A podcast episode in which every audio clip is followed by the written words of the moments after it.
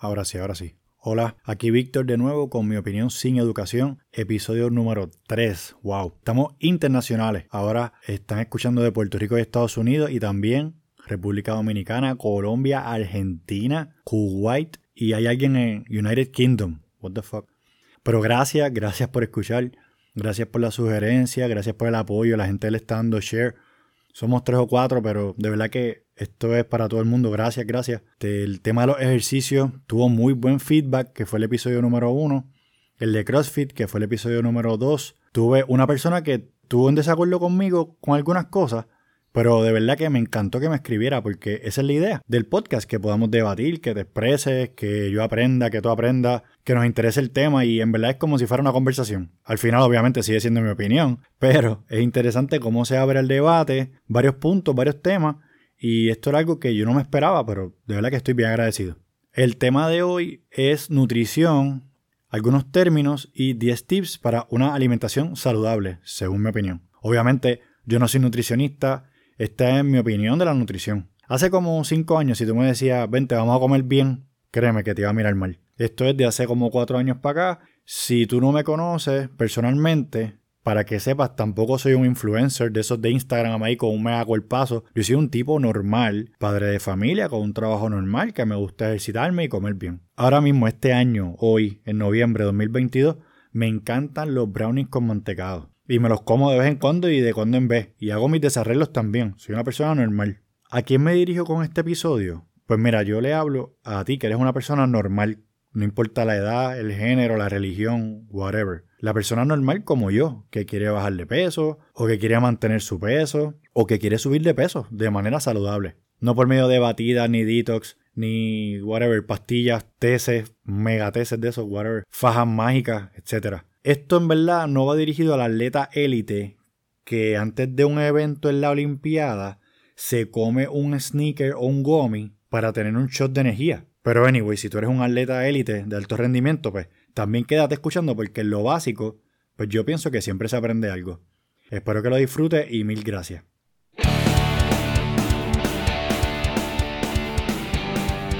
Vamos primero a hablar de la nutrición. Solamente voy a dar dos definiciones súper reales que se explican por sí solas, no tengo que dar ningún detalle aquí.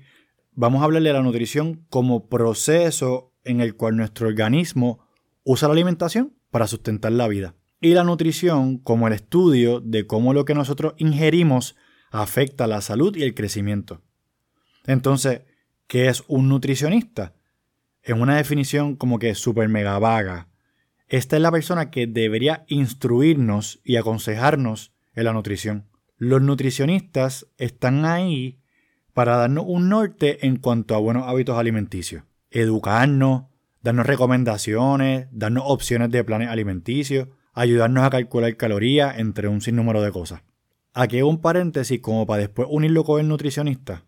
Entonces yo me pregunto, ¿por qué rayos la gente espera a que un doctor o profesional de la salud le diga que tiene una enfermedad o que está sobrepeso o que está hipertensa o a punto de diabetes y tienes que bajarle peso porque si no te vas a joder para empezar a buscar ayuda?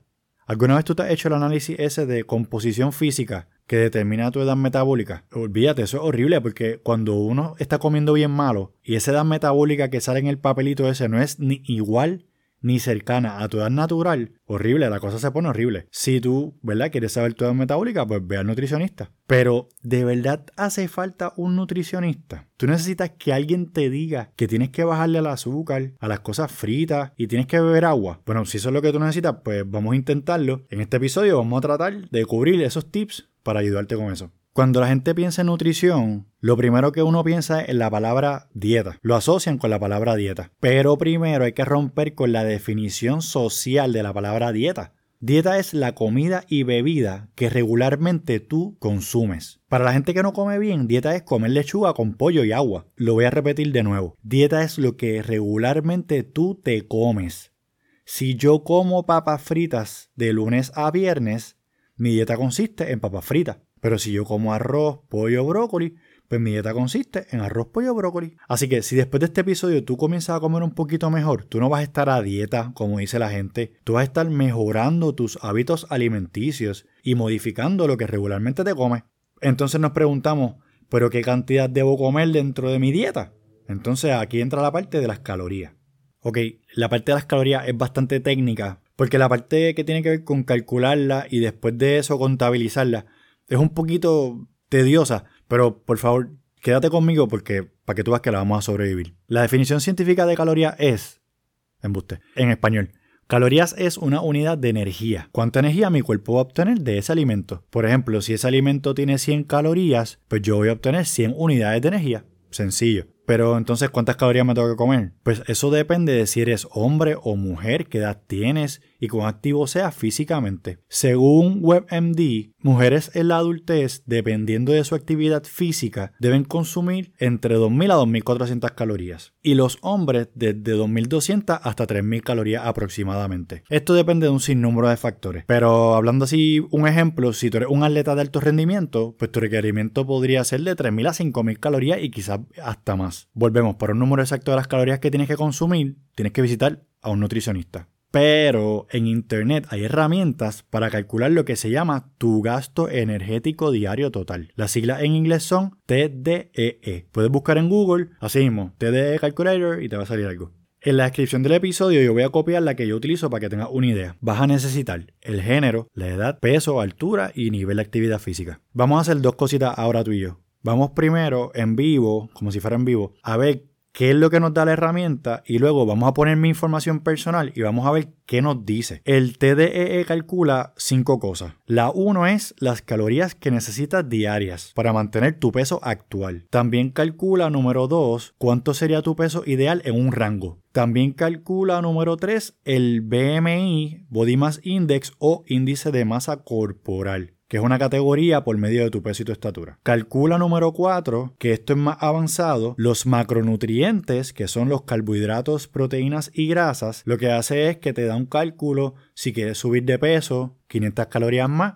si quieres bajar de peso, 500 calorías menos. Este tema es un poquito más complejo, lo podemos revisitar en un episodio futuro. Y calcula también número 5, pero este es súper mega avanzado, pues tu potencial máximo muscular. Básicamente pesos y porcientos de grasa. Lo vemos después. Ahora sí, ya sabemos lo que calcula la herramienta, ahora vamos a coger mi ejemplo. Un hombre, 35 años, 187 libras, si lo sé, subido libras, altura 5'11, ejercicio moderado. La herramienta dice que yo necesito comer 2.800 calorías diarias para mantener mi peso actual. Según la calculadora, mi peso ideal es de 158 a 171 libras y mi Body Mass Index está categorizado como sobrepeso. Pero, volvemos, estos son estimados. Yo no soy bodybuilder ni nada que se parezca, pero yo hago levantamientos de pesas en mi casa y también en el CrossFit. Así que esa categoría de Body Mass Index está en duda. Si yo me dejo llevar por el peso sugerido de 158 a 171, recuerda que estoy 187, y lo comparo con cuando yo me sentía antes que pesaba 165 libras, como yo mencioné en el primer episodio, yo no tenía fuerza. Y yo siempre estaba cansado y, y para mí ese peso no era sostenible, eso no era real. Para mi altura, yo me veo demasiado flaco. Y jugando con la misma calculadora, pues si yo llegara a 179 libras, pues ya no estaría sobrepeso, estoy haciendo las comillas en el aire. Así que eso sería como que un buen experimento para ver cómo me siento, cómo me veo y mi rendimiento. Entonces, vamos a contar calorías. Ya sé cuántas calorías, ahora las voy a contar. Si yo sigo la sugerencia de cortar 500 calorías, ¿cómo las cuento? Pues esta parte es más sencilla porque ya tú sabes cuántas calorías que tienes que consumir.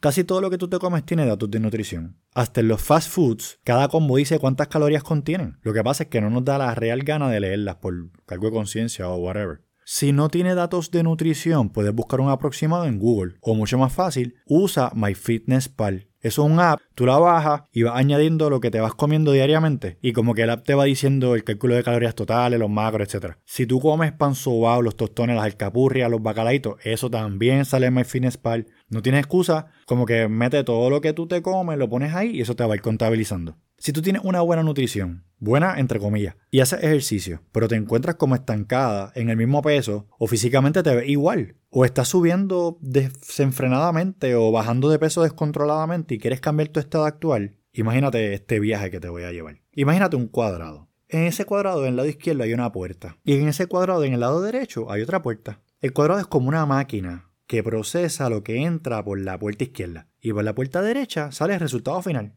usando manzanas como en la escuelita. Si yo entro dos manzanas al cuadrado, salen dos manzanas. No salen piñas ni chinas, ¿verdad? Si yo siempre entro lo mismo al cuadrado, no puedo esperar diferentes resultados. En verdad, este ejemplo es un viaje porque aplica a todo en tu vida, pero hoy estamos hablando de nutrición. Si estás estancado, pero todos los días te metes un café de Starbucks con todos los power, bájale. Si tienes a alguien en el trabajo que siempre está comiendo dulce, sáltele del lado. Si sobró algo en la comida que tu pareja no se lo comió, no te lo comas. Este punto es específicamente para mí personalmente. Si comes mucho arroz, trata con menos. Si comes poco arroz, pues trata con más. Trata con un input diferente en tu proceso y verás que obtendrás un resultado diferente. Observa, mide y repite de nuevo cada varias semanas para que tú veas lo de las calorías es así, o sea, no puedes cogerlo todo a pecho. Tienes que tratar primero, ok, voy a tratar con 2200 calorías.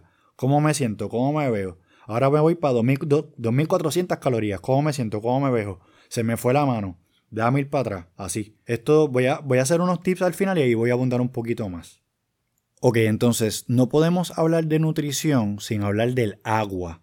Te voy a dar los 10 tips super mega rápidos del agua. Número 1. Ayuda con la pérdida de peso. Número 2. Previene la deshidratación. La deshidratación crónica está directamente relacionada con la obesidad, diabetes, cáncer y enfermedades cardiovasculares. Número 3. Hace más rápido tu metabolismo. Número 4. Previene dolores de cabeza. Número 5. Previene cambios de humor. A la gente le, hace falta agua obligado. Número 6. Mejora la digestión. Número 7. Puedes hacer ejercicios con mejor rendimiento. Tú que eres atleta. Número 8. Te da mejores niveles de energía durante el día para que no estés cansada. Número 9. Elimina toxinas. Número 10. Aumenta el sistema inmunológico. Estos son 10, pero hay un millón de beneficios del agua. Específicamente con la deshidratación, tu cuerpo tiene como que varios mecanismos para dejarte saber que estás deshidratado. Cansancio, boca seca, el color de la orina muy oscuro son algunos de ellos. Pero si esperas a cualquiera de esos mecanismos, pues ya es muy tarde, ya estás deshidratada. Más fácil es tomar agua constantemente durante el día. Trata de como que mantener el color de la orina clarito. Pues qué cantidad, pues cantidad. Empieza con una botella de agua por cada comida. Cómete, tómate una en la mañana, tómate otra en la tarde, tómate otra en la noche. Y después como que ten contigo otra botella de agua y esa te la vas tomando durante el día. Y ahí vas a completar las 64 onzas que deberías beberte mínimo. Ok, hay un montón de métricas. Eh, hay una de la cantidad de agua que debes tomar que es de un estudio de Harvard, que son 4 botellas y media para las mujeres y 6 botellas y media para los hombres. Pero en verdad en verdad tú lo que tienes que hacer es beber el agua y de los estudios. Así que bebe agua. Ahora sí, vamos para lo bueno. Estos son los tips para una buena nutrición según Víctor Ortiz. Tip número uno. Vas a decir que estoy al garete, pero cómete lo que te dé la gana. Asterisco, con conciencia. Si tú te tomas tres refrescos al día, semanalmente, gradualmente, trata de bajarle a dos diarios y luego a un refresco diario, hasta que no te haga falta. Lo mismo vas a hacer con los dulces, con las cosas fritas, con las cosas que tú sabes que, te, que no te hacen bien. Café, te encanta el café. Trata menos azúcar, trata menos leche hasta que te lo tomes negro. Eso no tiene nada de malo. Si yo te digo que hagas ejercicio seis días a la semana y que comas pollo con brócoli, tú vas a ser infeliz. No hace falta ser vidente, eso te va a pasar, te va a aborrecer de la vida en dos o tres días.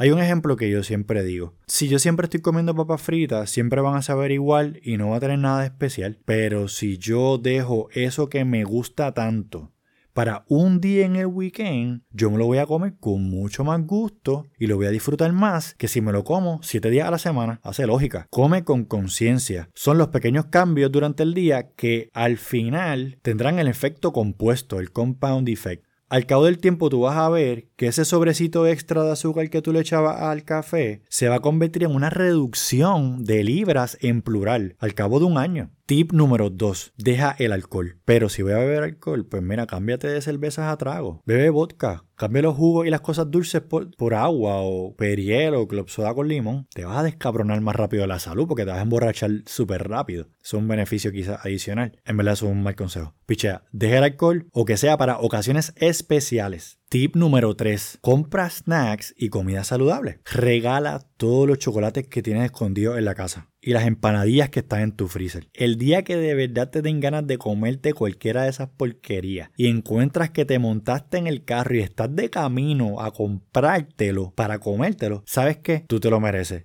Pasaste todo el cabrón esfuerzo cómetelo. Lo que pasa es que si está a tu alcance, es fácil de consumir y te lo vas a comer por cualquier excusa. Para los snacks, compra frutas, nueces, yogur griego, popcorn light, hummus, zanahorias, barras de proteína, etc. Para las comidas, todos los vegetales que tú quieras, pan o plantillas integrales, arroz jazmín, papa, batata, huevo, aceite de oliva, pollo, salmón, pavo, carne molida o jamón de pavo, etc. En tu trabajo, cuando te ofrezcan donas o alguien cumplió años y en este país todo el mundo cumple años todos los días y hay que llevar un bizcocho al trabajo, huyele, cómete tu snack, el que compraste, que es saludable. Si te da bajón de dulce, cómete un guineo. Como dije en el tip número uno, tampoco puedo ser tan estricta. Si en ocasiones especiales eso es lo que hay, me lo como, porque yo quiero comérmelo, porque es una ocasión especial, no importa, cómetelo. Esto nos va a llevar al tip número 4. Prepara tu comida con anticipación. Ya que compraste los snacks y las comidas en el tip número 3, ¿verdad? Haz tu desayuno, almuerzo y cena con anticipación.